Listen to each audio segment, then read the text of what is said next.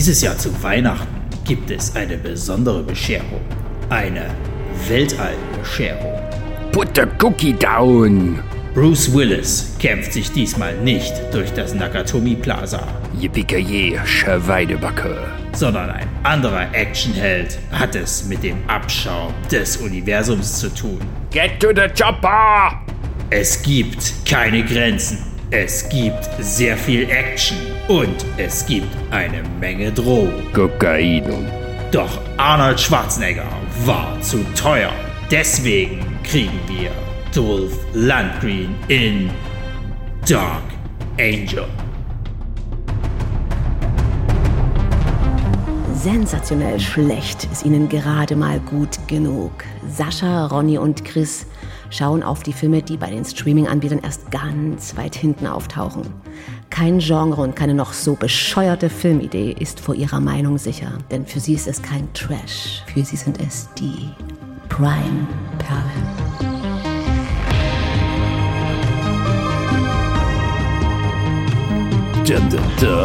Endlich wieder Action-Hits zu Weihnachten. Ja, und damit herzlich willkommen zu den Prime Perlen. Und heute heißt es, ich komme in Frieden. das habe ich die ganze Zeit gedacht an, an Mr. Burns. Ich weiß, ich weiß, ich auch, ich auch. Ich habe auch gedacht gehabt, warum ist denn Mat Matthias Hughes äh, nicht als, als grünes Männchen, irgendwie leuchtendes grünes Männchen aus dem Wald gekommen? Sagt, ich bringe euch Frieden.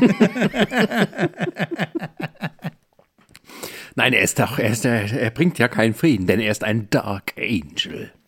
Ähm, der Film, der auch tatsächlich im Original Dark Angel heißen sollte ursprünglich, aber dann hatte man irgendwie gedacht, äh, da gibt's irgendwie zwei Filme aus den 20ern und 30ern, das können wir nicht so machen. Keine Ahnung. Und dann haben die gesagt, wir nennen ihn I Come in Peace, was so diese Signature Line ist von Matthias Hüß in diesem Film, wie wir äh, Freunde, ja, anglophonen Freunde sagen. Und ähm, ja, aber er kommt ja gar nicht in Frieden, ist voll nämlich gelogen. Der bringt voll Zerstörung und Krieg und so. ja, warum er es auch immer sagt, das wird auch nie so richtig im Film klar. Ähm, Soll wohl cool sein. ja, wahrscheinlich.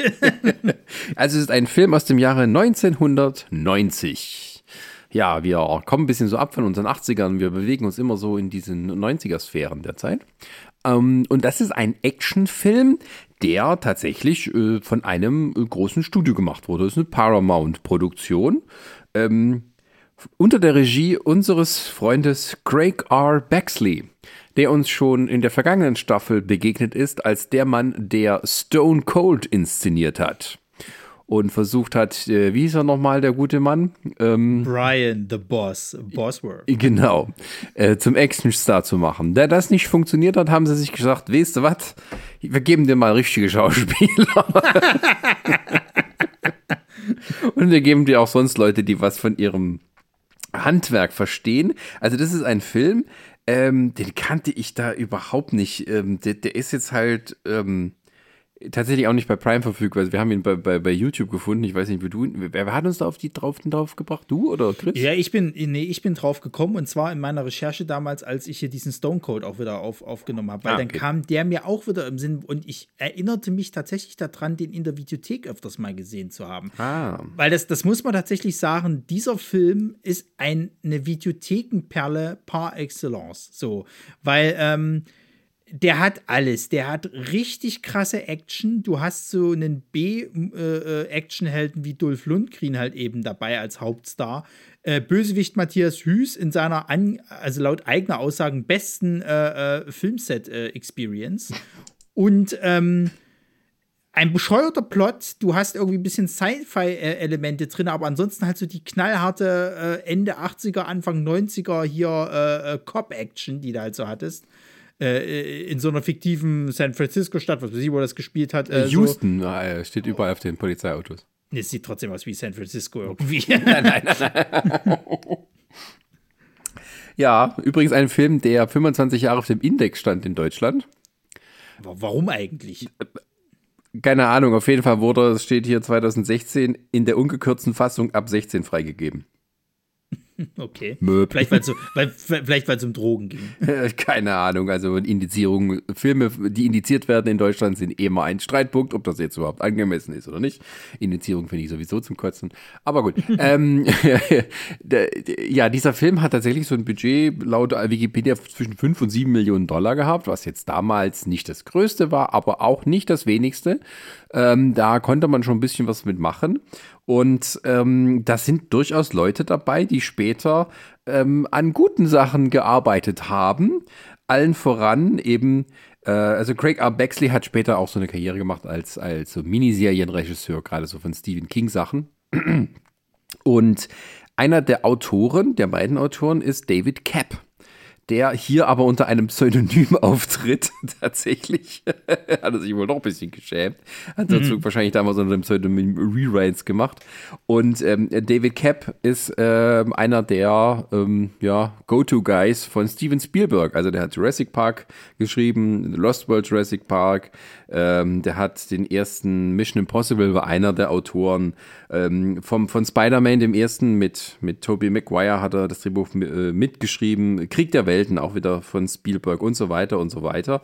Und hat auch einige Filme produziert. Ja, und das ist jetzt aber auch bei den anderen Leuten, die das sozusagen die Gewerke geleitet haben, ebenso. Der, ähm, der, äh, der Cutter zum Beispiel hat vorher Predator geschnitten hat in letzter Zeit bekannt geworden dadurch, dass er die beiden neuen Jumanji-Filme geschnitten hat. Hat für Brad Ratner gearbeitet, hat mit ihm den dritten X-Men-Film und auch die Rush-Hour-Filme geschnitten. Also der wusste schon, was er tat, was man auch in dem Film hier wirklich sieht. Und der Kameramann, ähm, der hat eher so, sagen wir mal, so einen Fortsetzungstyp. Also hat Robocop 2 hat er inszeniert. Ähm, was hat er noch gemacht hier? Äh, ja, Dumm und Dümmer aber auch ein Freddy's New Nightmare, so einen späteren Freddy-Film. Äh, Passagier 57, dieser Wesley Snipes Action-Film, hat er die Kamera gemacht. Und ähm, ja, äh, heute da macht er das nicht mehr so. Der macht vor allem solche Filme mit diesen sprechenden Welpen. Ähm, ich weiß nicht, ob du das kennst, diese Super Puppies und so ein Kram. Ähm, oh Gott, ja, ich glaube, ich weiß, was du meinst. Also, wo sie also, hier so, so, bei Netflix auch so oft in Top Ten irgendwie ist, ne? Ja, also diese, wo sie, wo sie irgendwelche Tiere filmen und dann die Münder ersetzen, die dann miteinander sprechen, das sind so ganz Ach so, nee, ich dachte, so animierte Scheiße. Nein, nein, also das sind, das sind echte Tiere, die filmen die und die machen dann irgendwas und es ist immer ganz, ganz furchtbar. Also das würde nicht mal bei uns für Prime-Perlen reichen, weil dann kriegst du schon Krämpfe, wenn du das angucken musst. ja, also der wusste tatsächlich, was er tat. Ähm, und die Musik zum Beispiel ist von Jan Hammer. Miami Weiß, Jan Hammer. Ja, ja. ja und äh, ja, also da ist durchaus an Talent was da gewesen. Und als Hauptdarsteller haben wir natürlich unsere schwedische, äh, nee, eigentlich kann ich nicht sagen, ähm, was ist er, der schwedische Kottbuller aus Eisen, Dolph Lundgren.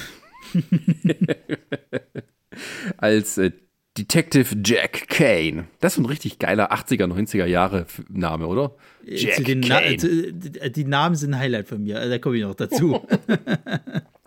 der mit seinem neuen Partner, dem F, dem, äh, also er ist so der, derjenige, der immer halt so sein eigenes Ding macht und dann eben so ein bisschen, naja, das Gesetz der Straße durchsetzen, die, die Vorgesetzten sind ihm egal und er kriegt halt einen Partner, der so ganz by the book ist, der immer nur sich an die Regeln halten will ja, und da clashen die beiden, äh, sorry für die ganzen vielen Anglizismen, also die, die beiden, ähm, ja, streiten sich dann auch viel. Äh, wie heißt der? Larry oder halt Smith wurde erstmal genannt bis zum Schluss. Ja, aber Smith, ja. Äh, gespielt von Brian Benben, den wir jetzt so nicht kennen hier, der aber durchaus danach eine Karriere hatte mit einer wegweisenden Sitcom. Äh, Dream On hieß die.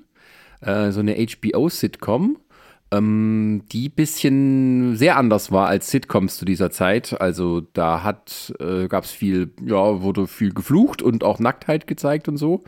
Und damit ist er durchaus berühmt geworden, eine Zeit lang. Und das Interessante ist, da geht es irgendwie so darum, so ein Typ, der halt sein Leben nicht auf die Reihe kriegt und ähm, so alte Schwarz-Weiß-Filme und Serien, die Ausschnitte zeigen die immer, um, um zu zeigen, wie er sich gerade fühlt. So.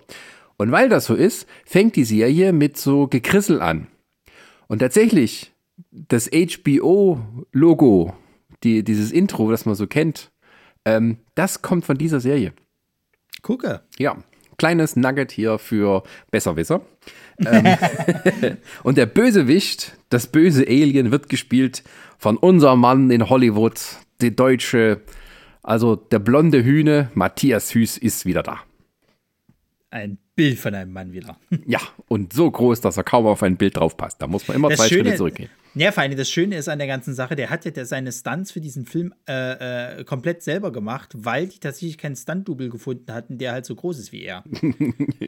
Ja, das ist schon ich, mal ein Ansage. und ich, ich weiß nicht, ich habe es nicht rausgekriegt, aber ich vermute fast, dass der sogar die Stunts von seinem, ähm, also kommt halt später noch ein zweites äh, Alien quasi halt auf, auf, auf die Erde, so dann, dass der die Stunts auch von dem mitgemacht hat, weil der auch immer sehr groß äh, erschienen ist. Hm, Ja, Ich habe es nicht gefunden, ich, ich hätte es jetzt halt gedacht gehabt, weil das Ja. es so ist. Ja, Matt- Matthias Hüß ist irgendwie fast zwei Meter groß und aber auch so breit. Ähm, Ja, Deswegen, wenn der kommt, dann denkst du erstmal, huch, ich trete zur Seite. Und läuft er über mich drüber. Ähm, ja, und das ist ein Film, der uns, äh, ich glaube, es ging uns beiden so, beim Gucken haben wir gedacht, hm, ist das jetzt eine Prime-Perle oder nicht? Ja, ja, ja, ja. Ich habe schon ein paar Mal irgendwie so gedacht gehabt, "Ah, der macht mir so einen Spaß. Eigentlich ist das keine richtige Plan. Und dann fiel mir aber da ein, dass es ja bei Stone Cold ähnlich ist. Und als ich halt auch noch gelesen hatte, irgendwie, dass das der gleiche Regisseur ist und so. Und immer wenn Matthias Hüß reinkommt, aber alles klar, doch. Ja, der, der kratzt, der kratzt schon stark an die Grenze, aber er ist Gott sei Dank noch im, im, im Fahrwasser einer Prime-Perle. Ja, eigentlich ist es halb Krimi, halb Science-Fiction-Film. Also es ist wieder so ähm, die Predator, Alien, äh, Terminator-Thematik so ein bisschen Ja, auf den ja. Kopf gestellt. Also es geht darum, da ist ein Cop, der, ähm, also Dolph Lundgren und Dolph Lundgren ist halt involviert darin, äh, Drogenbosse hochzunehmen, Drogenbanden und sowas, während gleichzeitig ein Alien auf der Erde landet und dort halt ja viel, ähm, also die, der, es ist nicht kein, es ist kein subtiles Alien. Also wie man später rauskriegt, möchte das Alien irgendwie unsere Endorphine abgreifen, weil das für die die Drogen sind, die die brauchen.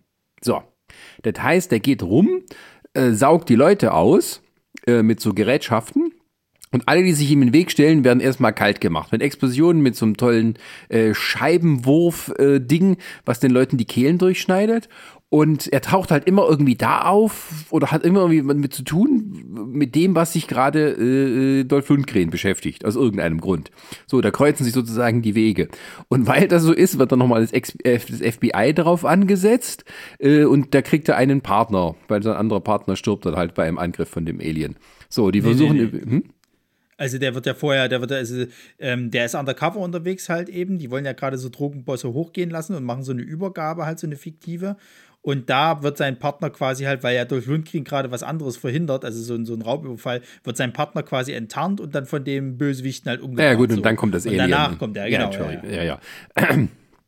Auf jeden Fall, ähm, ja, äh, entwickelt sich halt so ein komisches ähm, Gebilde aus Situationen, wo die dann irgendwie merken, also da ist doch mehr am Werke als jetzt irgendwie äh, ein neuer Drogenmensch, äh, der da halt irgendwie die anderen irgendwie umbringt nacheinander. Ja, und da ist es wohl ein Alien und so. Und dann stellen die fest, ja scheiße, was machen wir denn damit? Und dann finden sie die auch noch ein anderes Alien, sozusagen, der, der Alien-Polizisten äh, Verfolger von, vom, von dem bösen Alien, ähm, der dann auch auf der Erde landet und es paar Action-Szenen, Auseinandersetzungen zwischen den beiden gibt. Die sehen halt aus wie Menschen, muss man dazu sagen. Außer sie haben halt, äh, der einzige Unterschied ist, sie haben weiße Pupillen. So, ja, und sie sind groß. sind groß und haben irgendwie komische Frisuren und so Mäntel und Technik und sowas. Und ähm, ja, und dann stirbt aber der Alien-Polizist und dann müssen eben die irdischen Vertreter der Zunft äh, das Heft des Handelns in die Hand nehmen und mit einer übrig gebliebenen Waffe von dem Alien-Polizisten nehmen sie es dann alleine mit Matthias Hüß auf bis zum großen Showdown in so einem ehemaligen Fabrikgelände kommt. Ja, ja. besiegen ihn und alles ist wieder gut.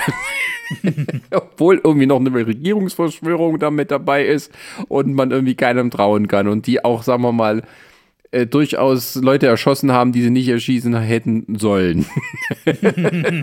Aber ist ja egal. Der Film ist 90 Minuten, zack, Ende. ja, das Gut. ist Dark Angel.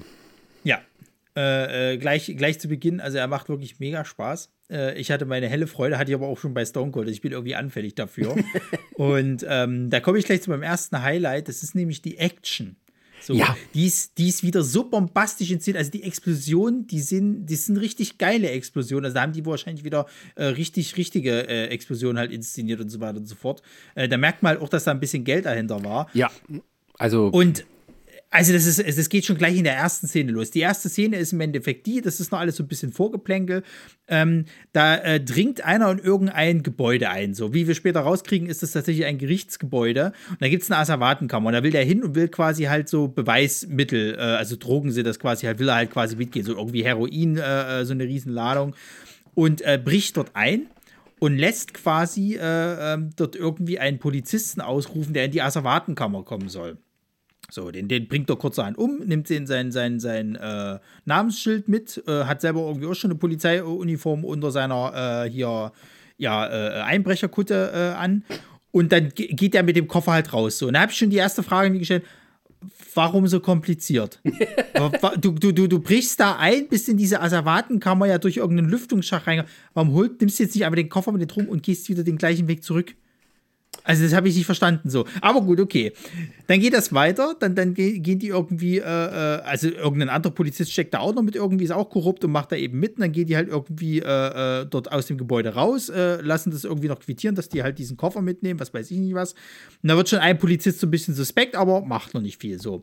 Gehen raus, da lässt irgend so ein, so ein äh, Rucksack halt stehen fahren dann halt weg und dann äh, macht's bumm, weil in dem, in dem Rucksack scheinbar eine Bombe ist. Und dann denke ich mir, okay, Moment.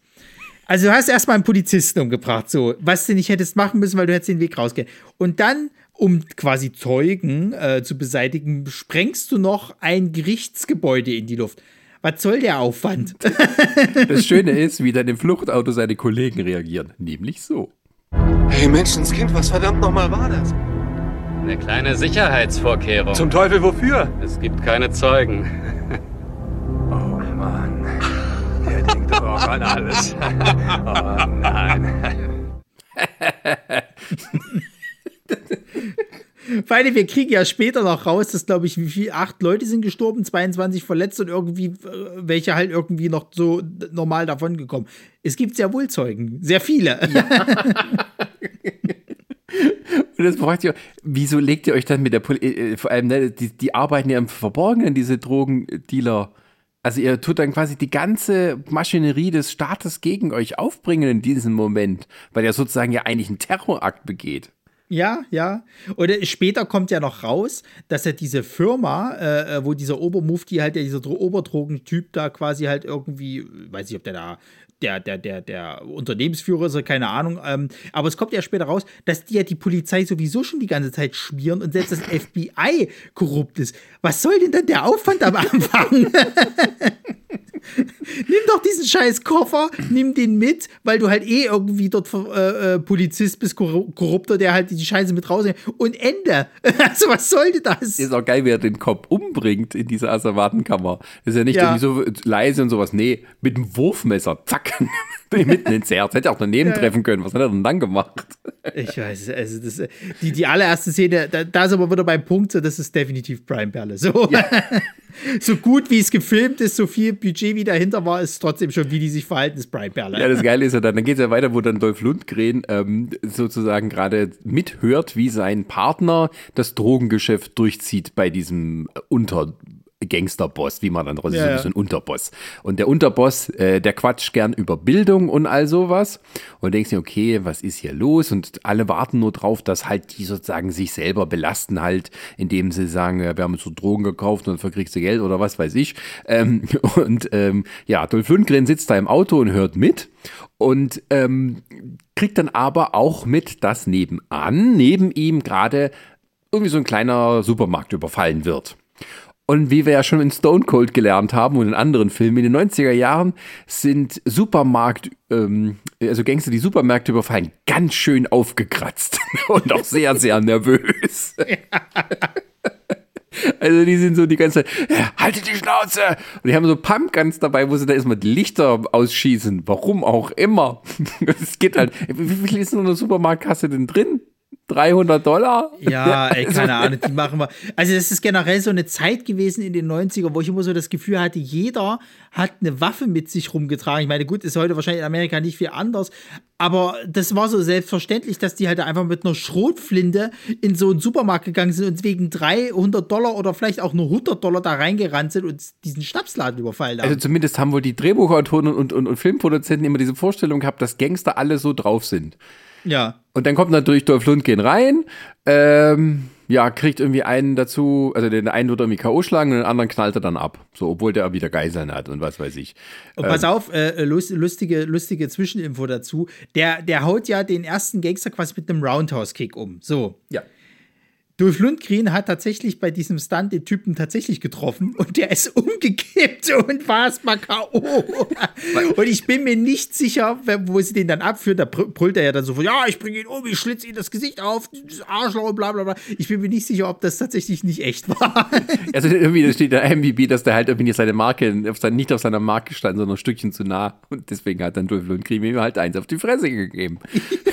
Aber man muss sagen, also das ist ja dann, ähm, das geht ja dann weiter, wo dann sozusagen die Gangster enthüllen, dass sie wissen, dass irgendwie das Ganze irgendwie eine Falle ist von der Ja. Polizei. Also die tun dann äh, quasi bekannt geben, aha, du bist uns jetzt in die Falle gegangen, du musstest dran glauben, Partner von Dolph Lundgren, ich weiß nicht mehr, wie er heißt. Und äh, während Dolph Lundgren halt versucht, gleichzeitig diese, diese Geiselnahme Schrägstrich Überfall zu beenden. Und er kriegt halt nicht mit, weil er nicht hört, was dann halt passiert, weil es so laut ist, weil die Gangster in dem, Über äh, in dem Supermarkt so rumbrüllen. Und da muss ich sagen, aber das war geil geschnitten, weil das auch so Parallelschnitt war. Also was die sagen, hat sich wieder gespiegelt in, in, in dem anderen Ort und sowas. Und das war gut inszeniert, das war spannend gemacht, das war auch ähm, alles super eingeleuchtet und so. Und das, das hat funktioniert. Und denkst, du, okay, und dann denkst du, okay, das, das funktioniert doch alles bis dahin.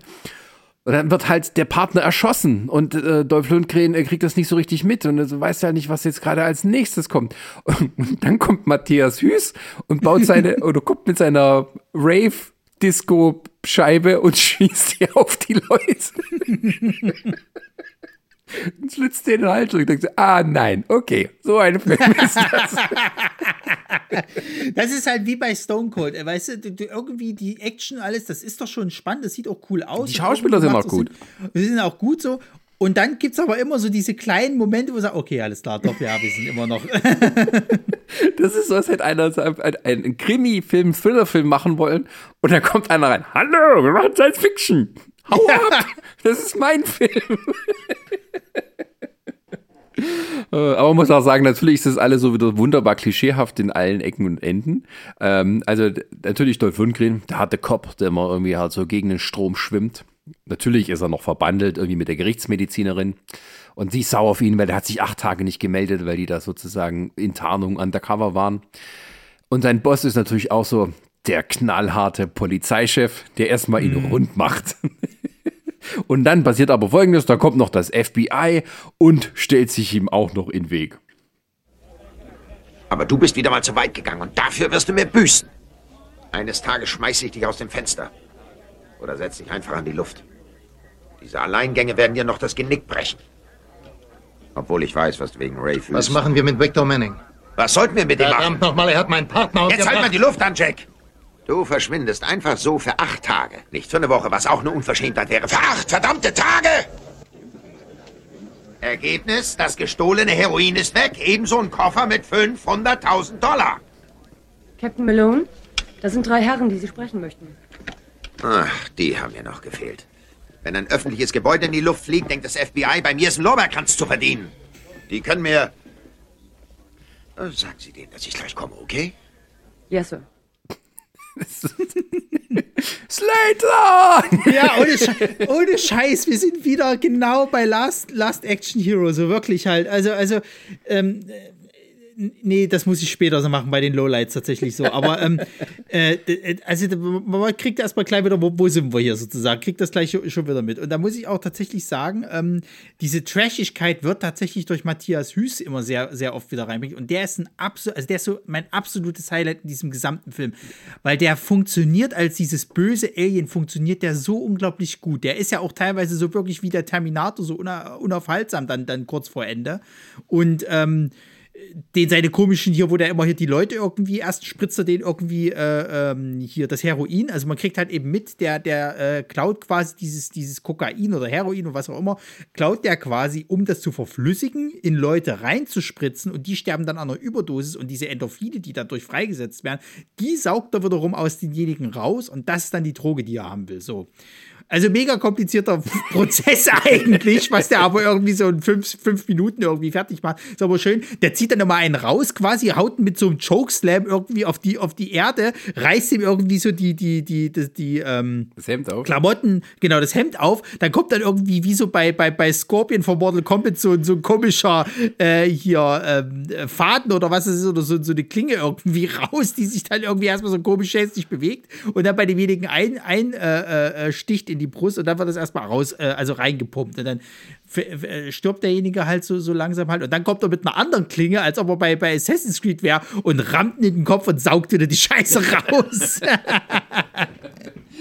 Naja, und wie gesagt, halt, und da gibt es halt später, wenn der, wenn der andere, dieses, dieser Alien-Cop quasi halt dann auch kommt, dann ballern die sich halt eben mit so, mit so Masch halb, also halbautomatischen Waffen irgendwie, die scheinbar Explosionsmunition haben, weil egal wo die halt hinfeuern, es explodiert, bis kein Morgen mehr kommt. Es ist Wahnsinn. Ja, das ist Und geil. immer wenn, und immer, ja. vor allem immer wenn Matthias Süß aufkommt, dann schre- schreit der auch immer erstmal so komisch. Immer so, äh. und sagt dann, ich komme in Frieden. Dann haben sie noch irgendwie die Stimme so verändert.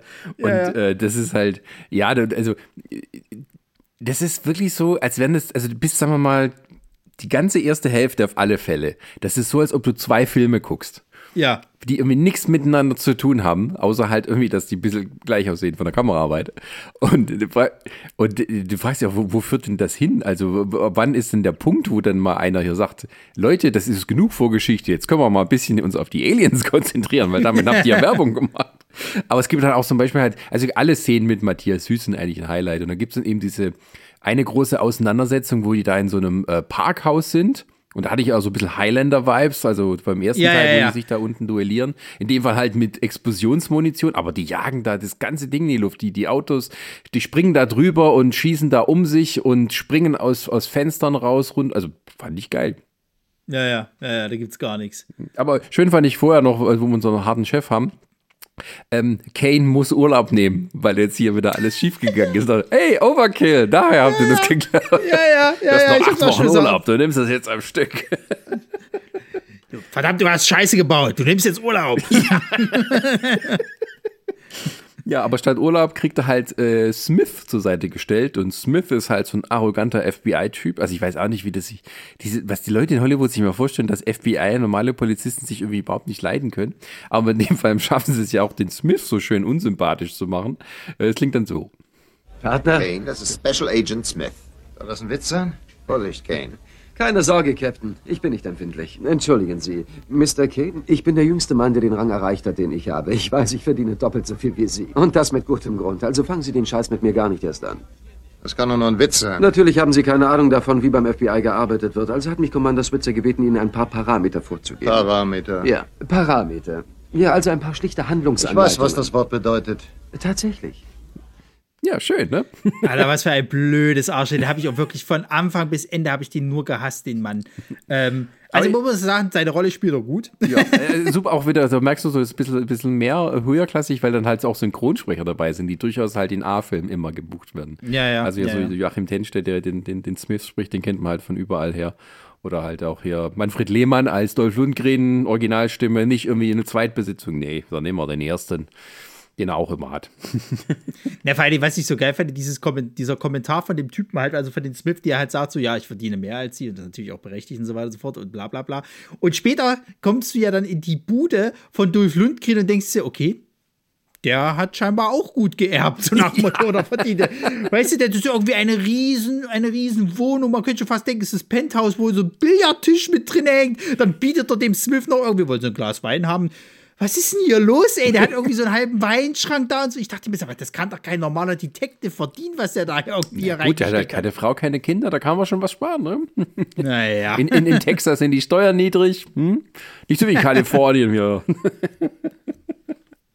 Ach ja, aber die beiden müssen sich dann ein bisschen zusammenraufen und begehen sich erstmal so ein bisschen auf Ermittlungen, wer hier was umbringt. Und das macht man natürlich wo? Na, natürlich am Tatort. Nee, meinst du später. Achso, ja, ja, die gehen natürlich erstmal in den Nacktbar. Ja, in die Nacktbar. und wie die einzigen Leute, die sie denken, die sie da befragen können, sind irgendwelche Billardspieler.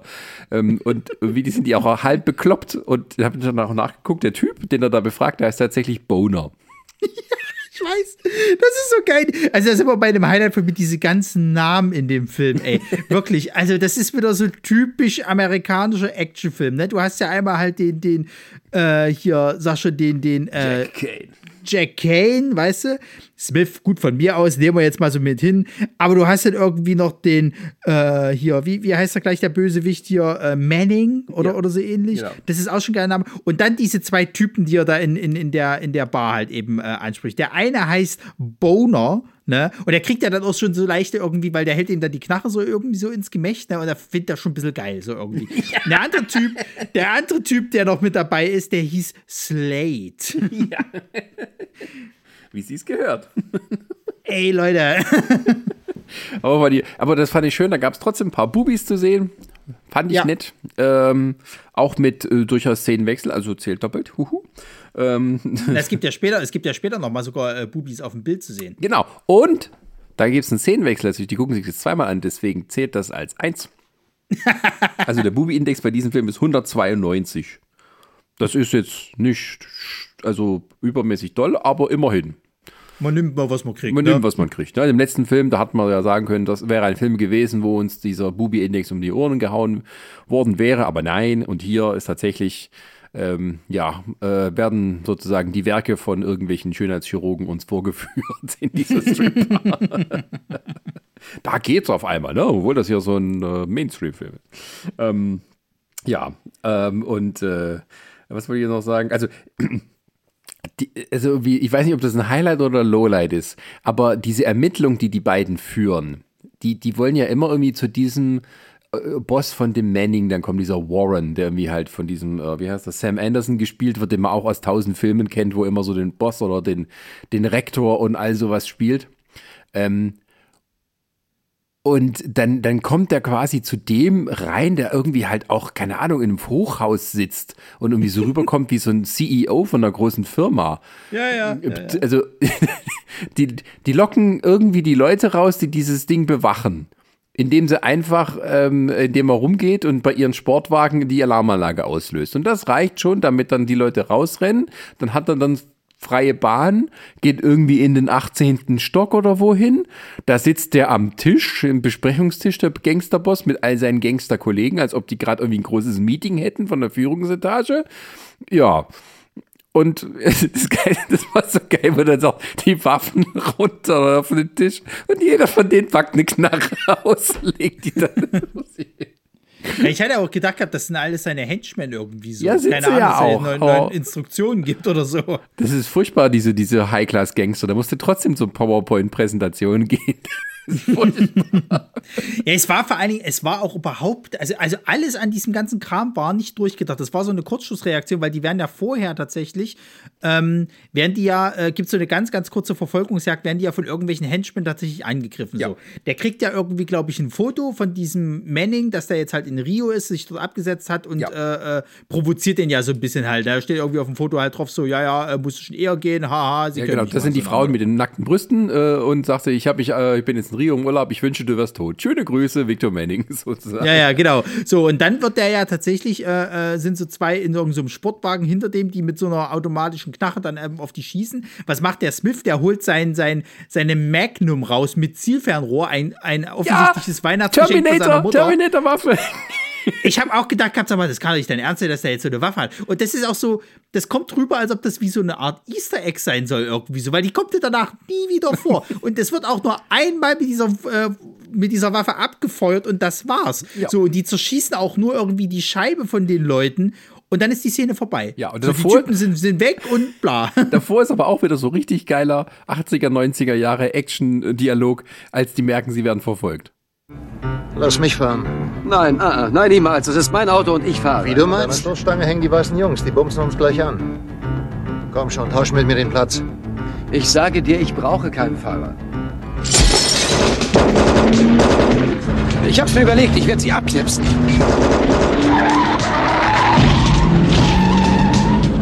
So bei voller Fahrt wechseln die schnell die Position. Der kriecht nach hinten, damit er schießen kann. Und Dolph Lundgren schafft es noch irgendwie, den Fuß auf dem Gas zu lassen. Nicht schlecht. Ja, ja, ja, ja. ja, wie gesagt, die ist ja nicht lang, die Szene. Die wird dann auch so, so unspektakulär aufgelöst, dass da irgendwie du denkst so, hä, wieso geben die das jetzt auf und bla. Äh, oder haben die die abgebrochen? Also ich habe erst gedacht gehabt, vielleicht ist der Film ja geschnitten gewesen irgendwie an der Stelle. Aber nein, nein, das ist tatsächlich so, es endet und, halt und damit. er geht halt dann zu dem Gangsterboss und du denkst dir halt, wa- warum? Und das endet dann damit, dass der natürlich von der Übermacht der Henchman, von dem Bösewicht dann sozusagen gefangen gesetzt wird und wird dann gezwungen, für den den Drogenkurier zu machen, weil sie ihn dann erschießen oder halt auch noch den Smith erschießen, den sie gleich mit eincashen.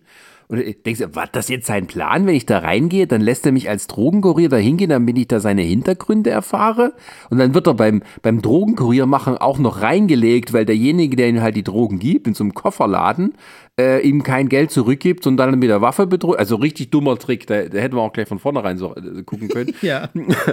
Und dann begegnet er im Anschluss sozusagen wieder dem, äh, dem Alien, weil halt das Alien, äh, also der Matthias Hüß sucht wieder nach seinen Drogen und findet dann halt denjenigen, der halt die gemobst hat. So.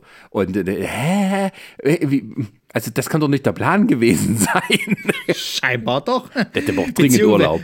Also be be beziehungsweise ich vermute einfach mal, dass die sich das irgendwie so zusammengereimt haben. Und das Ding ist, gleichzeitig tun die ja noch ähm, diese, das fand ich auch geil, also das heißt wohl Disc im Original, wo die das sagen, es wird aber in der Synchro immer mit übersetzt mit CD. Also dieser, dieser Matthias Hüß schießt eine, eine Scheibe mit scharfen, also eine, einer scharfen Kante, die er so rumfliegen lassen kann und die da die Leute aufschlitzt. Ähm, und äh, schießt die ab und die geht irgendwie magnetisch auf die Menschen los. So. Und dieses Ding, dieses Artefakt, das ist ganz schwer unter Kontrolle zu kriegen. Das schaffen die gerade so mit Mühe und Not. Und ähm, das wird sozusagen, während die unterwegs sind, von einem befreundeten Wissenschaftler untersucht. Und das ist denen irgendwie nicht wichtig. Die reden auch nicht richtig miteinander, der Smith und der, der, der Dolph Lundgren. Das ist so, das wäre doch, das ist eine Alienwaffe, das habt doch nicht, bleib, bleibt doch mal da dran oder so. Nee, ähm, ja. Aber der Ball. Naja, gut.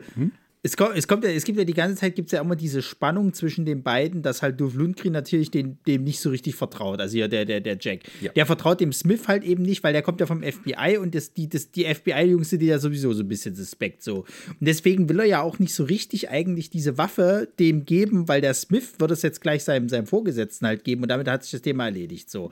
Und ähm, ja, daraufhin äh, will er es halt bei seinem Forscherfreund abgeben. Übrigens auch ein Highlight von Ja, dieser. da- Der da- Typ ist ja total durch. Also, genau, also das ist so ein Typ, der ist völlig übernervös, immer so total aufgeregt, du weißt nicht, wie viel Drogen er geschmissen hat und so, aber ähm, das fand ich, das fand ich auch einen geilen Schnitt, muss man sagen. Also es gibt diese Szene, wo Matthias Hüß saugt irgendwie aus dem Opfer mit seinem, also der tut ihn irgendwie so ein, so ein komisches, so ein langes äh, Teil in den Kopf ram, auch wieder eine nette Gore-Szene. Das sieht man vorher nicht, sondern das ist irgendwie erst beim dritten Opfer, was seine Frau Ja, ist. ja. Die kriegt dann halt so ein durchsichtiges Teil, äh, ein Rohr in den Kopf, dann wird das es sieht, sozusagen aus wie so eine, sieht halt aus wie so eine Klinge im Endeffekt. eine Klinge und halb Glasrohr sozusagen. Ja, ja. Und der Cutter schneidet es dann parallel über zu den ähm, äh, chemischen äh, Reagenzglaseinrichtungen, die dieser Laborant dort vor sich hat. Und da meist, oh, wir sind jetzt in einer anderen Szene, weil da tropft es dann runter. Und das ist ähnlich wie bei unserem Film im letzten Mal. Der äh, Chemiker macht sich dort einen Tee mit diesen ganzen Sachen. Hier macht er sich einen Kaffee. Und den braucht er auch, weil der ist ein bisschen, ja, sagen wir, sagen wir mal, ähm, ja, äh, zu viel Stimulantien genommen. Trinkt erst mal einen Kaffee, Jungs. Wartet einen Augenblick. Danke.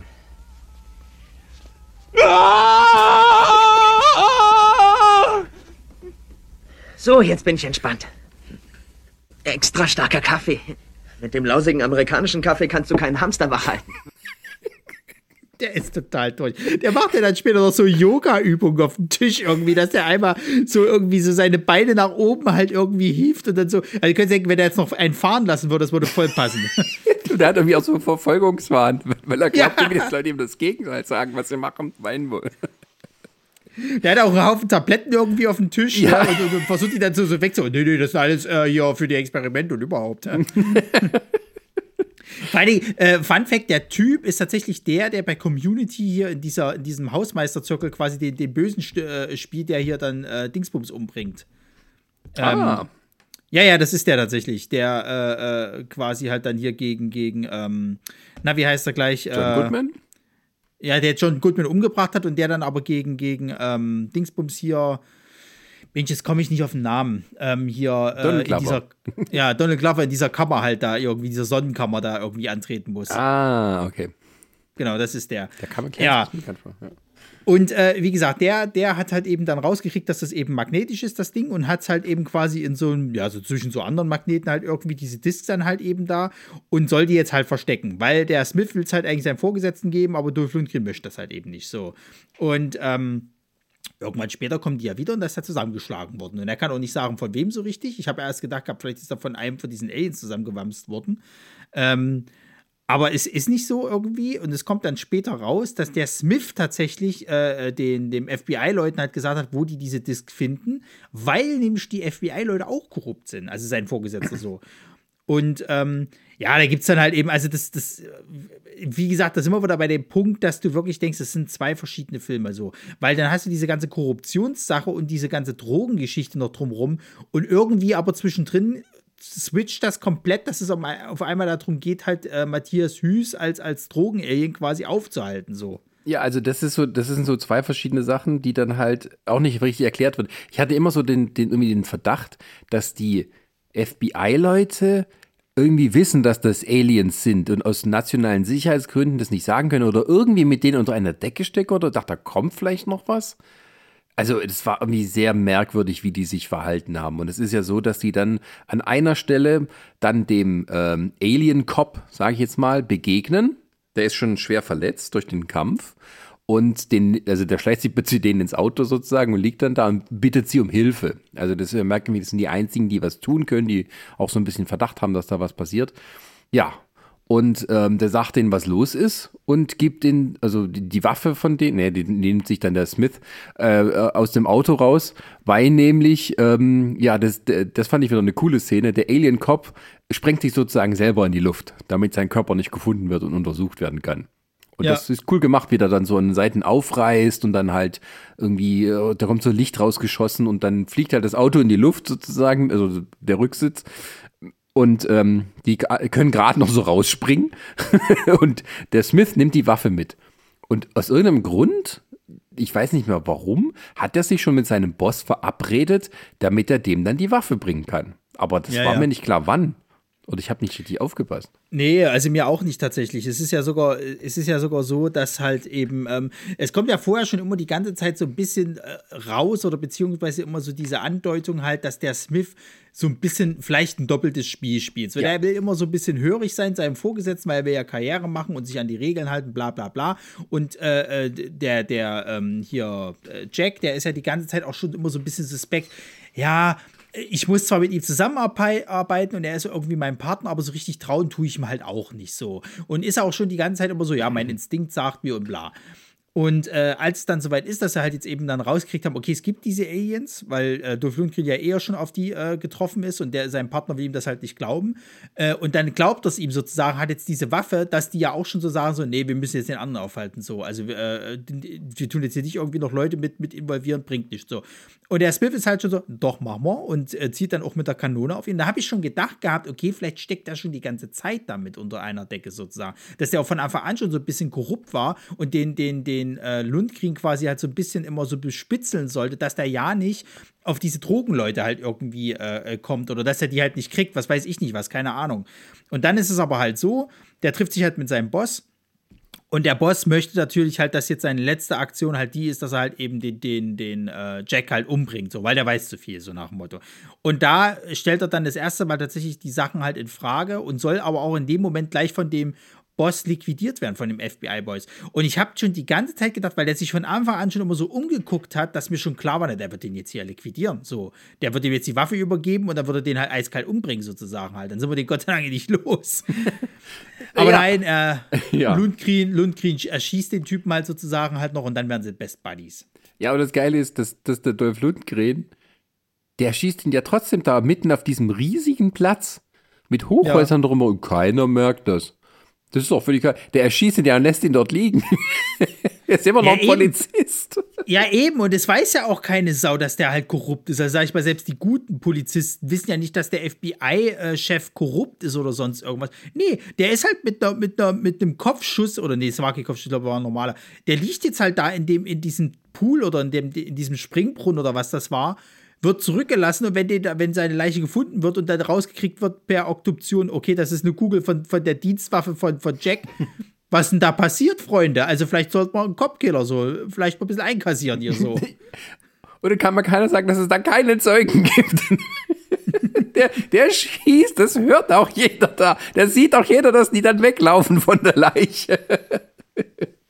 Die haben auch nicht so die, die große Eile, dann wegzulaufen. nee, weiß Gott nicht. Auf jeden Fall nehmen sie halt das Ding dann selber in die Hand und der Smith lernt dann sozusagen mit dieser Alien-Waffe umzugehen. Ähm, es dauert ein bisschen, aber der Matthias Hüß, also das Alien, stellt sich auch erstmal ein bisschen blöde an. Ähm, man hat so das Gefühl, je länger auf der Erde ist, umso ein bisschen dümmer wird er. ja, tatsächlich. Kommt dann immer so auf einmal rausgeschossen, "Wah!" Um die zu warnen. ähm, und ist dann erstmal überrascht, oh, die haben die Waffe. So ein Scheiß. Na, vor allem, ich fand das so geil, ne? Der ballert ja das erste Mal, also die, die, hat- die hat wohl irgendwie vier Einstellungen, so wie ich das verstanden habe. So, beim ersten Mal schießt er ja schon irgendwie nur mit so einer Einstellung da auf den drauf, trifft den aber volle Möhre, so.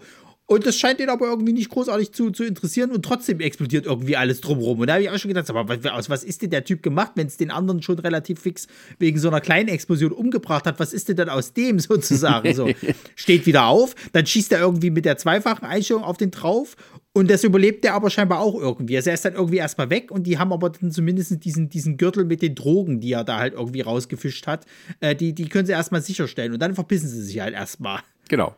Und äh, wollen ihn sozusagen in die Falle locken. Aber erstmal, äh, ja, begeben sie sich noch in seine Wohnung, ähm, um irgendwie Waffen zu sammeln und sich ein bisschen zu verarzten. Und dann kommt halt auch noch die, äh, wie heißt sie, Diane, ähm, Ja, ja. also die Freundin, die gerade mit ihm ausgemacht hat, ey, wir lassen das Ganze hinter uns.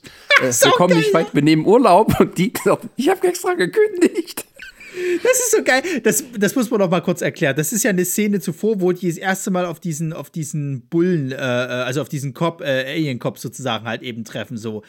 Da ist quasi halt, der Matthias Hüß ist quasi halt eben äh, in so einem, äh, ja, was war denn das? Auch wieder so, so, so ein hier Liquor Store irgendwie, so ein Schnapsladen irgendwie reingegangen und wollte da auch schon wieder einen irgendwie äh, äh, halt aussaugen. Und das verhindert halt dieser, dieser, äh, äh, dieses Alien, dieser Alien-Polizist so. Und äh, die kommen dort halt eben an, an dieser Szenerie sozusagen, hat schon alles passiert, gibt äh, zwei Tote halt und einen Zeugen, so nach dem Motto und bla. Und die lassen halt äh, äh, sowohl den Smith als auch halt den Jack, lassen sie halt eben nicht zu den Leichen. Auch die Diana nicht halt, so, oder Diane sozusagen, die ist ja eigentlich Gerichtsmedizinerin. Und dann wird auf einmal Jack wieder beurlaubt, weil dann kriegt irgendwie sein Polizeichef gesagt gehabt, ja, die Sache hat sich jetzt erledigt, äh, äh, das Thema ist durch, Fall abgeschlossen so. Und sie, Jack, gehen jetzt in Urlaub so, ab jetzt. Und dann sagt er halt so zu, zu weil er hat dann auch abgeschlossen so mittlerweile und sagt dann zu ihr sozusagen, ja, nee, komm, lass uns doch in Urlaub fahren so. Ja, ich kann nicht einfach Urlaub nehmen. Ja, dann kündige doch. und dann habe ich mir aufgeschrieben, klar, kündige doch einfach, scheiß drauf, ist doch egal so. Und dann die Szene später, wo die sich halt bereit machen, kommt die halt an und so. Ich dachte, wir fahren jetzt nur, ich habe extra gekündigt. Die hat nicht wirklich gekündigt. Oder? Ich dachte, das war noch so ein dummer Spruch, aber die hat tatsächlich Abend. gekündigt. Hat sie den Koffer gepackt.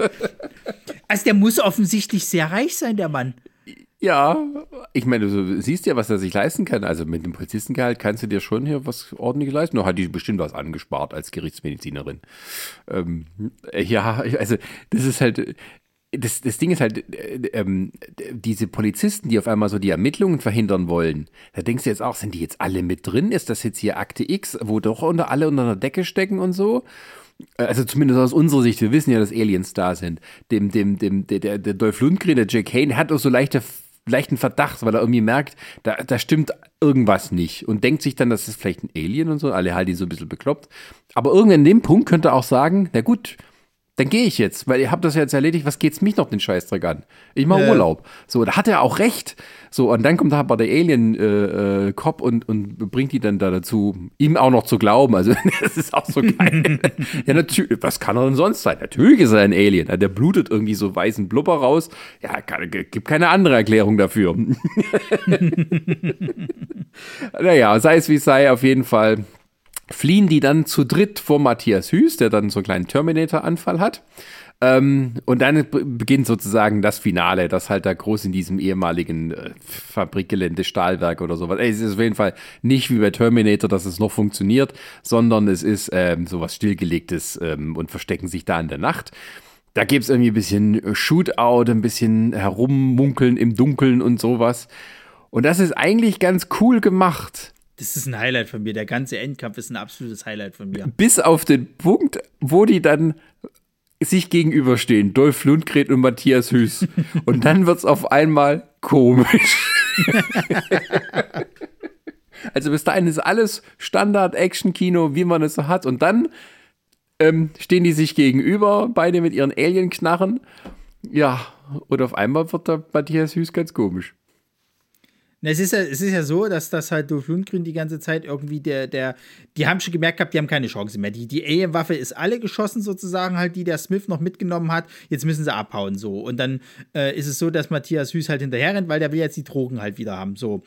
Äh, Smith wird dann kurzerhand von Matthias Hüß halt eben vom Gerüst geschmissen auf so ein Auto drauf, wo ich auch dachte, okay, das hat er überlebt. Spannend. Das Dach bricht ein. Der sieht ja auch, der sieht ja auch total mitgenommen aus, blutet irgendwie kann auch laufen. So. Und dann läuft er halt irgendwie später relativ einfach das ab, so nach dem Motto. So eine Fleischwunde. So. Und, und Matthias, äh, Matthias Hüß rennt halt eben weiter, äh, Dolph Lundgren hinterher und dann macht halt Dolph Lundgren was relativ Schlaues. Er nimmt halt diese Ampullen und äh, äh, äh, versucht ihn sozusagen so ein bisschen halt fernzuhalten. Dann, dann nimmt Matthias Hüß noch die Diane halt irgendwie so als Geisel, aber er lässt sie dann schnell gehen, weil, ma- äh, weil äh, Dolph Lundgren halt anfängt, diese Ampullen kaputt zu machen. So. Und er will ja diese Ampullen, war ja schwierig, die halt eben zu besorgen, diese Scheißdrogen. Und dann sind die irgendwann unten auf dem Boden. Und äh, Dolph Lundgren hat sozusagen noch zwei von diesen, oder ich glaube drei von diesen Ampullen in der Hand und nimmt sein und legt seine Waffe weg und will Matthias Hüß sozusagen, gibt so signalisieren, ja, das machst du jetzt quer. Der macht das natürlich auch. So, ich dachte, Lässt seine Waffe warum? warum? So.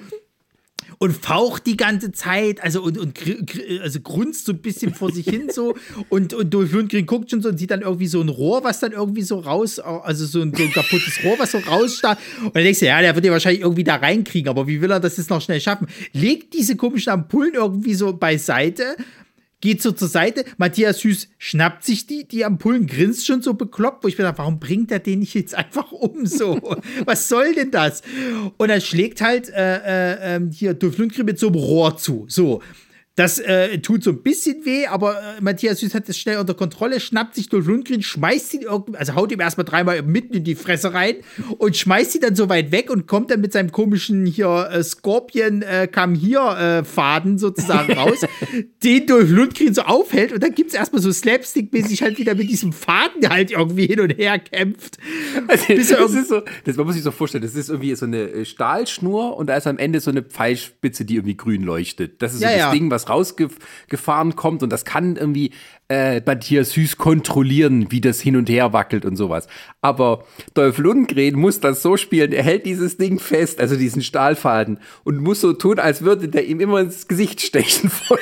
Wie, wie so eine Schlange halt, muss man sich das so vorstellen. So, als ob der mit einer Schlange kämpft, so versucht er dann die ganze Zeit immer so ein bisschen hin und her. Ja, das ist so. wie, wie, wie bei Ed Wood, wo die dann irgendwie so einen Oktopus haben, so der, wo der Motor nicht funktioniert. Da muss der Schauspieler so tun, als würde er mit den Tentakeln irgendwie gefressen werden. Ja, ja, ja, ja. So, dann wird er irgendwann wieder zu ihm zurückgezogen, weil das, das Ding äh, äh, zieht er halt wieder zurück. Was macht Dolph Lundgren? Er benutzt dieses Teil und sticht das Matthias Hüß in den Hals, dass der halt getroffen wird. So, der kriegt auch ein bisschen was von diesem, von diesem Heroin halt gespritzt, aber ist ihm scheißegal. So nach dem Motto, wird rausgerissen, was soll's. So. Aber Dolph Lundgren nutzt diese Gelegenheit und macht einen schönen, geilen Roundhouse-Kick und kickt sozusagen Matthias Hüß in dieses Rohr rein. Der wird durch, der wird durchbohrt und brüllt so. "Ah!" Ja, und dann, und dann, und dann, und dann kommt hier der Schlussteil und das klingt Und das so. ist das Geilste.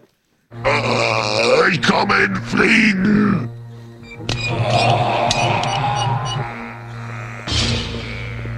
Und du gehst in Frieden, also leb wohl. Er dreht sich um, nimmt die Waffe, diesen geilen Spruch, schießt auf den Typen, der geht halt in einer vollen Explosion hoch. Und das ist der einzig geile Moment, wo, wo Dolph Lundgren als Action-Sprücheklopfer für mich funktioniert. So, Ja, da, kann ich nämlich, da kann ich nämlich fast gleich den Übergang zu den Lowlights machen. Ja, ich fand's halt aber auch geil. Das, also allein schon, also dies, der ist ja so undurchdringlich für Kugeln, für Explodiersachen. Ja, ja, aber ja, wenn du mit einem Roundhouse-Kick gegen eine Metallstange ge, geschoben wirst, dann geht das von hinten nach vorne durch. Wie, Ja, ja, wie, bei, wie bei Dings, also wie bei Commando, wo Let of, Let of some Steam Bennett sozusagen. Ja, ja.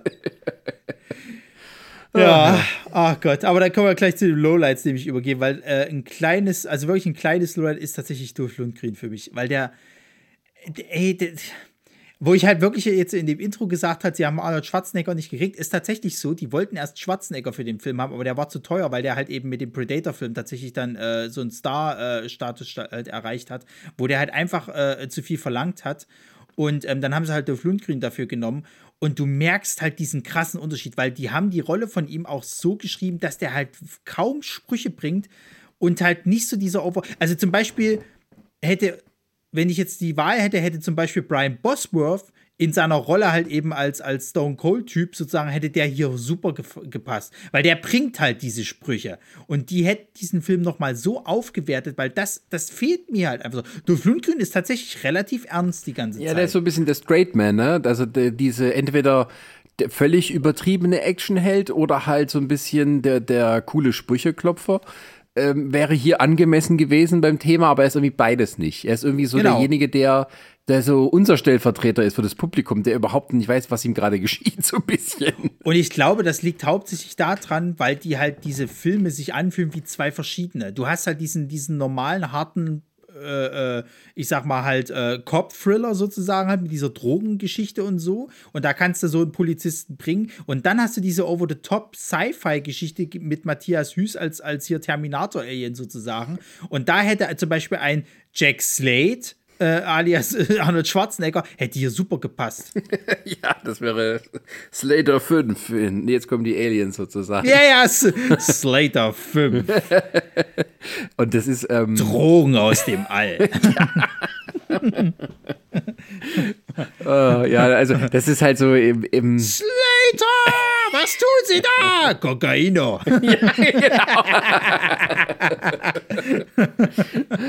da hätte auch wieder Stick Around gepasst, wo Ja. er den Typen dann so sagt, Stick Around. Let off some steam, Bennett. ähm, ja, das stimmt schon. Und das Problem bei dieser Cop-Story ist, die wird ab einem Punkt so verworren, weil sie sich mit diesem Alien-Ding mixt, dass du gar nicht mehr blickst, ähm, äh, beziehungsweise es wird halt leider nicht aufgelöst. Das ist es halt, es wird nicht aufgelöst. Die gehen ja dann einfach, nachdem der halt tot ist, der Matthias Hüß, gehen die halt einfach aus dieser, aus dieser Fabrik raus, so, äh, jetzt fahren wir in Urlaub. Ja, wohin denn? Nach Rio. Da weißt du schon, ah ja, okay, jetzt will er dann zu dem hingehen, zu diesem hier äh, Manning und will dem wahrscheinlich jetzt auch nochmal irgendwie eine mitgeben. Ja, Aber diese- das wird mehr Schluss-. Das ist Abspann, das ist Abspann. Genau, die sind alle noch so lustig drauf. Na, jetzt haben wir den besiegt. Wir sind alle traumatisiert, schwer verletzt. Na, was soll's? Hahaha, Urlaub, Tschüssikowski. vor, vor, vor allem keiner weiß, wie das jetzt noch weitergeht. Ich meine, der FBI-Chef ist immer noch mit seiner Kugel abgeknallt worden. Die Fabrik brennt ab. Na, wen interessiert's? Also das war dann, das war dann tatsächlich wieder so, so, so 90er Jahre Actionheld-Ende, aber äh, ja, wie gesagt, also ein bisschen over the top mehr als, als Polizist, das hätte mir mehr getan. Und da komme ich gleich zum nächsten. Ich finde auch diese Buddy-Cop-Dynamik, die hat überhaupt nicht funktioniert zwischen den beiden. Das ist richtig. Also natürlich sind die, das wird hier anders gespielt, von wegen, wer kann wem trauen und so. Ähm, das funktioniert auch am Anfang. Das Problem ist aber, dass der halt der Smith so unsympathisch gemacht wird, dass der eine ganz schön hohe Leiter klimmen muss, dass wir den sozusagen als Kumpel des Helden dann anerkennen. Vor allem, weil er ihn ja sozusagen in Anführungsstrichen verrät. Er zwingt ihn ja mit der Waffe ihm die Alienwaffe, also der Lundgren hat die Alienwaffe geschnappt und äh, der Smith zwingt ihn mit vorgezogener Waffe ähm, die Waffe, also die, die Alienwaffe ihm zu geben. So, Punkt. Haut damit ab und gibt sie dann deinem Chef. Und erst als der dann dort merkt, hier ist alles irgendwie komisch und jetzt werde ich äh, äh, gleich abgeknallt und ihm das Leben rettet, erst ab da funktioniert das. Also es gibt keinen so einen Übergang langsamen, dass die sich so ein bisschen annähern. Also es wird irgendwie von dem FBI-Chef so angemerkt, oh, er gibt auf einmal Widerworte und sowas. Das ist wohl der Einfluss vom Kane. Ja, also das, die, die, die könnten irgendwie cool beide sein und da miteinander funktionieren. Also du könntest da so ein bisschen Liesel Weppen-mäßig Zeug haben. Ja, ja. ja, ja. Aber äh, kommt halt nicht rüber.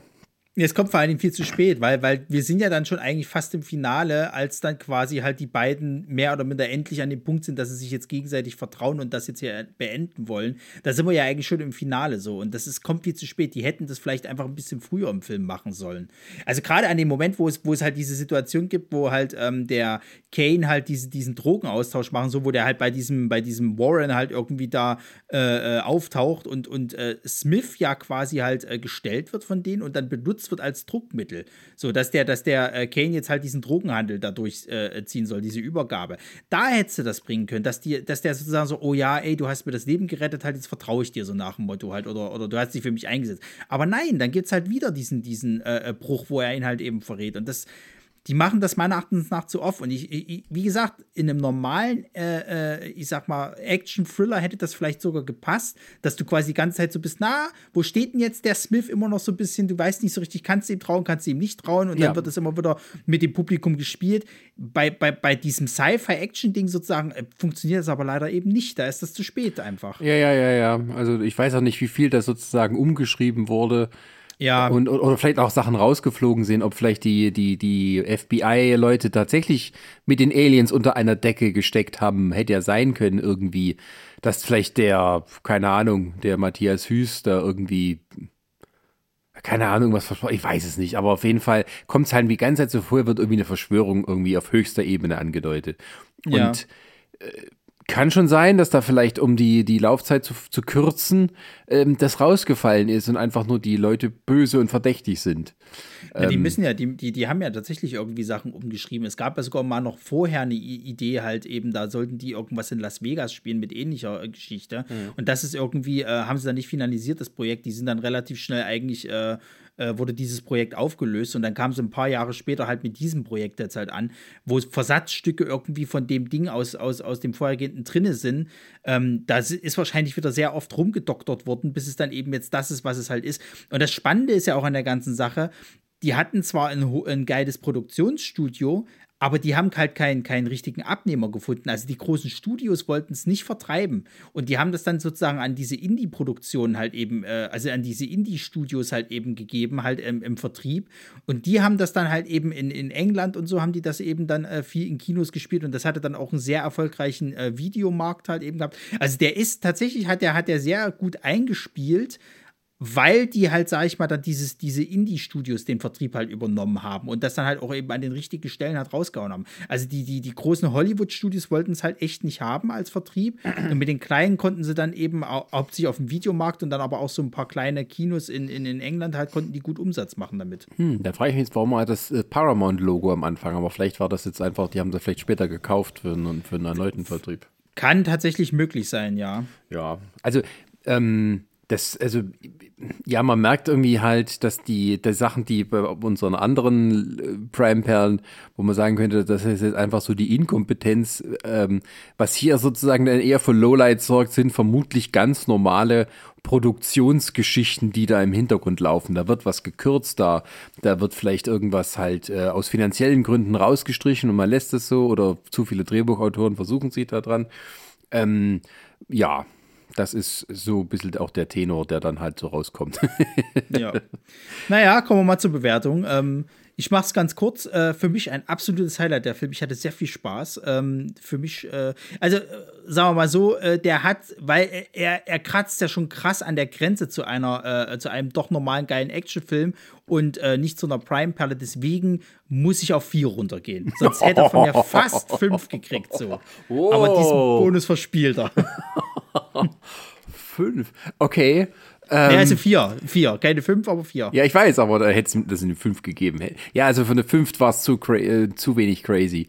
Ähm, ja, also ich, so weit wäre ich jetzt gar nicht gegangen. Also ich bin da auch noch bei einer.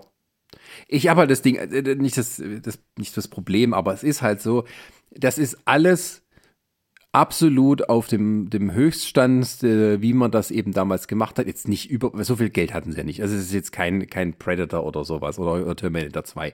Aber es ist alles so inszeniert mit dem, was man Maximum mit so einem Budget rausholen kann. Es ist alles gut gemacht, es ist alles schön gefilmt, da wird auch viel ähm, ja, an, an, an handgemachter Action gezeigt, ähm, die auch funktioniert und die tatsächlich spannend ist. Und wenn dann zum Beispiel halt am Ende überall hier diese Sachen explodieren in diesem Fabriklagerhaus, das sieht auch geil aus. Also die fliehen da zu dritt vor der Explosion und das sind halt irgendwie nur so Silhouetten, die da weglaufen.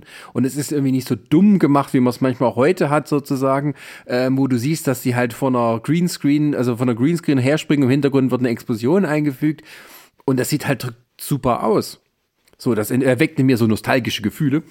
Ja, ja, tatsächlich. Also hatte ich heute auch viel beim, beim und, und da hast du so das Gefühl, okay, tatsächlich hätte dieser Film, wenn man den, da hätte man auch einen Mafia-Action-Thriller draus machen können. So ein bisschen mit Verschwörung, wer steckt dahinter? Zwei Cops müssen sich dann zusammenraufen und kommen dann sozusagen dem auf die Spur, dass irgendwie auch FBI mit drin steht. Hättest du alles so machen können, ohne den ganzen Ja. Science-Fiction-Teil. Und der Ja. Science-Fiction-Teil kam dann aber auch ein kleines bisschen zu kurz im, im, im Endeffekt, aber der ist halt so abgefahren und bescheuert, dass du dann halt wieder denkst, hm, ähm, ja, äh, also, aber es hebt sich nicht so ganz auf für mich. Deswegen bin ich tatsächlich nur bei einer 3. Naja. Aber was wir auch gar nicht erwähnt haben, dass der, also das hast du nur im Intro jetzt mit, aber der spielt ja auch zu Weihnachten, der Film so. Was du in dem gesamten Film nicht mitkriegst. Doch Großartig. einmal ein bisschen der- für diese Barbesitzer da. Ja, oder beziehungsweise auch hier, wo, wo, wo äh, ähm, ja, Kane am Anfang bei diesem Überfall halt sagt, sozusagen, wollte ihm die Waffe geben, fröhliche Weihnachten. Ja, also das ist ja, äh, da, da gab es schon einige Jahre lang ähm, ähm, Stirb langsam, was ich vermute mal. Alle Ja, coole ja, Action muss zu Weihnachten passieren. Ja, ich, glaub, ich glaube auch. Nee, aber ich muss tatsächlich sagen, ich glaube, warum der auch bei mir so gut funktioniert hat und warum der so hoch bei mir auch äh, jetzt tatsächlich bewertet wurde, ist halt, ich glaube, wenn ich den damals in der Videothek mitgenommen hätte, und der ist mir damals wirklich in der Videothek aufgefallen, ich hätte wirklich einen richtig guten Abend gehabt, weil das ist ähnlich wie Stone Cold, die, die Action, die funktioniert für mich einfach sozusagen halt. Und das ist halt eben eigentlich, glaube ich, das. Und wie gesagt, Matthias Hüß als, als dieser Bösewicht, so, der klappt für mich auch, auch wenn er zwar eher dann im, im späteren Teil mehr halt zu tun kriegt. Am Anfang ist er eher so, dass er mal so zwischengeschnitten wird. Aber das funktioniert für mich alles super gut. Und das ist tatsächlich so eine, so eine Videothekenperle, die äh, ich jetzt, jetzt erst wiederentdeckt habe, so was ich krass finde. Ja, ich finde halt auch, dass die, ähm, ähm, das ist eigentlich, wie soll man sagen, ähm, die, die, die Alien-Hintergrundstory, das hätte man noch ausbauen können. Also wenn jetzt noch einen, einen guten Kopf, also wenn du dafür einen guten Gaststar gewonnen hättest, dem man sagt, okay, der stirbt dann halt sozusagen zur Hälfte des Films, so überraschender Tod, wir, wir killen den, so ein bisschen das Psycho-Ding, ne? Ähm, da hätte man auch noch was draus machen können, wenn man eben noch einen prominenten äh, Star genommen hätte für die Rolle des guten Aliens. Ähm, und wie halt so ein bisschen die Hintergrundstory bei den beiden ist, weil das wird ja nicht so wirklich erklärt, außer dass die halt irgendwie so ein bisschen überlegene Technik haben und halt Mhm. volle Kanne reindonnern, wenn die irgendwie auf der Erde landen. Das ist auch ganz lustig gemacht, das haben wir gar nicht erwähnt. Also wie die halt sozusagen so raketenmäßig auf der Erde einschlagen Ja, ja. und dann so rauskommen. Ähm, Cannonball Man. Cannonball Ja, es war ja, es war, es gibt ja, das hatte ich auf IMDb auch gelesen gehabt, es gab ja sogar Überlegungen, den zweiten Teil zu machen. Und es gab immer mal wieder neue Anläufe sozusagen, halt, die aber eben nicht mit den Stars zu besetzen, die halt im vorhergehenden Teil dabei waren, sondern mit komplett neuen Leuten, aber eine ähnliche Thematik sozusagen. Haben sie aber am Endeffekt nie gemacht. Also es kam dann immer nie zu einer Finalisierung. Ja, also irgendwie der Matthias Süß war das ja dahinter, dass das irgendwas äh, noch mehr draus wird. Ich meine, du hättest ja, ich meine, du kannst ja auch so einen Quatsch halt erfinden, irgendwie, dass die ganzen Drogenhändler, die Aliens sind alles Klone, dann hättest du in jedem Teil hättest neu auftauchen lassen können. Immer ein bisschen verbessert und mit neuen Waffen oder irgendwie sowas. Ja, was Ich mein, weiß ich nicht, was. Ja, oder äh, keine Ahnung, er fliegt ja auseinander am Ende, dann siehst halt, wie er wieder sich wieder zusammensetzt und die wissen das nicht. Irgendwas, dass er vielleicht diese Drogen, äh, diese, diese, diese Mischung, die, die er da von, von Dolph Lundgren mit seinem eigenen Schlauch da reingespritzt hat, vielleicht hat das eine chemische Reaktion aus, wer weiß es schon. Ja, ich meine, Scheißegal. Ja, also der, der gute Alien Cop erklärt das ja auch so von wegen, wenn er damit Erfolg hat, der Böse, da kommen noch andere und dann seid ihr alle am Arsch, wenn hier alles Ja, voll ja. ist mit Alien-Drogenhändlern. Ja. Das ist ja eigentlich eine coole Idee, muss man sagen. So. Ja, tatsächlich, ja. Ähm, und ähm, ja, ähm, ja gut, ist halt mal ein, eine kleine Perle, die wir da gefunden haben. Richtig. So, also äh, 3 und 4 gibt 7, also 3,5 im Schnitt. Ja. Genau zwischen uns. So, Bubi Index hast du auch schon gesagt. äh, Ähm, ja. 192 oder sowas? Ja, genau. Gut. So, schön. Da haben wir das auch geklärt. Da hatten wir wieder zwei schöne Actionfilme. Und jetzt bin ich ja äh, bereit dafür, mit Jan einmal äh, die, die Untiefen des Dungeons and Dragons halt äh, uns anzugucken. und da könnten wir ja fast sogar sagen, wir machen vielleicht ein kleines Double-Feature, weil wir haben nämlich mitgekriegt, dass nicht nur der erste Teil äh, auf, auf Prime ist, sondern auch der zweite Teil, wo ich gar nicht wusste, dass ein zweiter existierte. Ja, also für die, die es nicht wissen, es gibt einen äh, Dungeons and Dragons Film, der so ein bisschen halb indie-mäßig produziert wurde. Ähm, weil sich das alle immer gewünscht haben, endlich mal aus Dungeons and Dragons einen Film zu machen, der aber Ja. völlige Vollkatastrophe war. Ja, ähm, und es, wir, und es wir, gibt freuen uns schon dieses, wir freuen uns schon dieses Jahr auf den jetzt. Genau. Die, die, die Screenings sind, die Screenings sind ja schon gelaufen sozusagen. Ich habe die Pressevorstellung, ich habe nicht meine Einladung. Ja, es gibt auch einen neuen Film, wollte ich gerade sagen. Mit, Ja, ja, aber äh, der kommt, der kommt jetzt halt demnächst. Chris Pine als äh, Meisterdieb oder sowas. Ja. Ähm, und in, in diesem Sinne können wir, glaube ich, dann mal das Projekt ähm, angehen und die Dungeons and Dragons Vorgängerfilme gucken, die nichts damit zu tun haben, aber ihre eigenen Qualitäten besitzen. Ja. Äh, ob wir das bis zur nächsten Folge schaffen, weiß ich nicht. Da muss man halt den Jan dazu holen. Der Jan, den wir alle von Nerdsich kennen und auch von Dangerously Loud, unseren Schwestern-Podcasts. Ähm, mal kurz hier erwähnt, Drop Name. Ja, und ähm, der ist großer D&D-Spieler. Das heißt, er kann auch das nötige Fachwissen einbringen, ob hier tatsächlich alles so inszeniert wurde, wie man sich das als Fan den wünscht. Vermutlich nicht. In diesem Sinne danken wir für die Aufmerksamkeit. Und äh, ja, begabt euch wohl. Bis zum nächsten Mal. Denn wir kommen in Frieden.